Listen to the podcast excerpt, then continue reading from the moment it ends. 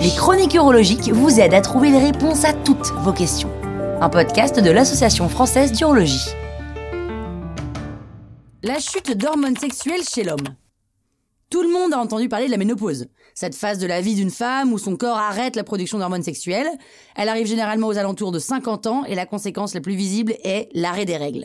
Eh bien, les hommes aussi produisent des hormones sexuelles, au premier rang desquelles la testostérone. Elle est produite dans les testicules, elle est le moteur de l'appétit sexuel et c'est grâce à elle que sont produits les spermatozoïdes. Mais chez les hommes, contrairement aux femmes, la production de l'hormone sexuelle ne s'arrête pas brutalement comme à la ménopause. En fait, elle baisse graduellement. On appelle ça l'andropause. Et à partir de 30 ans, le taux de testostérone diminue de 1% par an. Elle peut même arriver plus tôt dans des cas particuliers, il faut donc être très vigilant.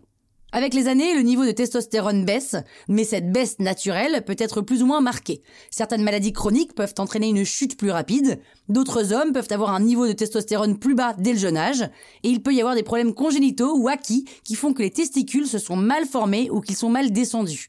Il peut aussi y avoir des varices sur les testicules, et dans toutes ces situations, l'homme risque de produire moins de testostérone. Les conséquences d'un niveau de testostérone trop bas sont multiples, mais il y en a deux qui sont principales. La première conséquence, c'est la baisse de la libido, c'est-à-dire du désir sexuel, et la deuxième, c'est la fatigue. Et ces situations, elles arrivent généralement ensemble, mais on s'en rend pas forcément compte en même temps. Puis il y a d'autres signes qui peuvent exister. Comme la testostérone, c'est le moteur de l'appétit sexuel, certaines fonctions sexuelles peuvent être impactées quand son niveau est trop bas. Par exemple, avoir une érection devient plus difficile, ou même avoir un orgasme. Mais c'est pas tout, parce que vous savez sans doute que les bodybuilders prennent parfois des androgènes, parce que ces androgènes participent au développement des muscles. Eh bien, quand la baisse de testostérone est trop importante, il arrive qu'on perde du muscle et qu'on ait l'impression de faire du gras, ou de vieillir plus vite que la normale. Dans des cas extrêmes, les os peuvent même perdre en calcification. Alors ça se voit pas, mais à terme, ça peut entraîner des fractures. La meilleure façon de vérifier si vous souffrez ou pas d'une chute importante de votre niveau de testostérone, c'est clairement d'en parler à un neurologue. Là, il va vous poser les questions qui permettent d'affiner un diagnostic. Et n'oubliez pas qu'une baisse de la testostérone survient généralement avec l'âge, après chaque décennie qui passe. Donc si c'est nécessaire, votre urologue vous prescrira un examen.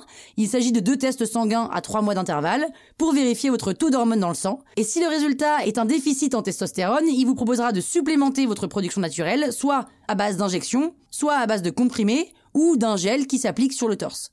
Si la baisse possible de votre niveau de testostérone vous inquiète, sachez qu'on peut l'atténuer et même l'inverser grâce à son hygiène de vie. Des études ont montré qu'être en bonne santé, faire du sport, ne pas être en surpoids et avoir une vie sexuelle active permettrait de faire remonter son taux de testostérone. Eh oui. Alors messieurs, tous à votre vélo d'appartement avec vos chaussures de running et si vous le faites pas pour vous ou pour votre partenaire, faites-le au moins pour vos hormones. Voilà pourquoi ça vaut le coup de consulter un urologue régulièrement.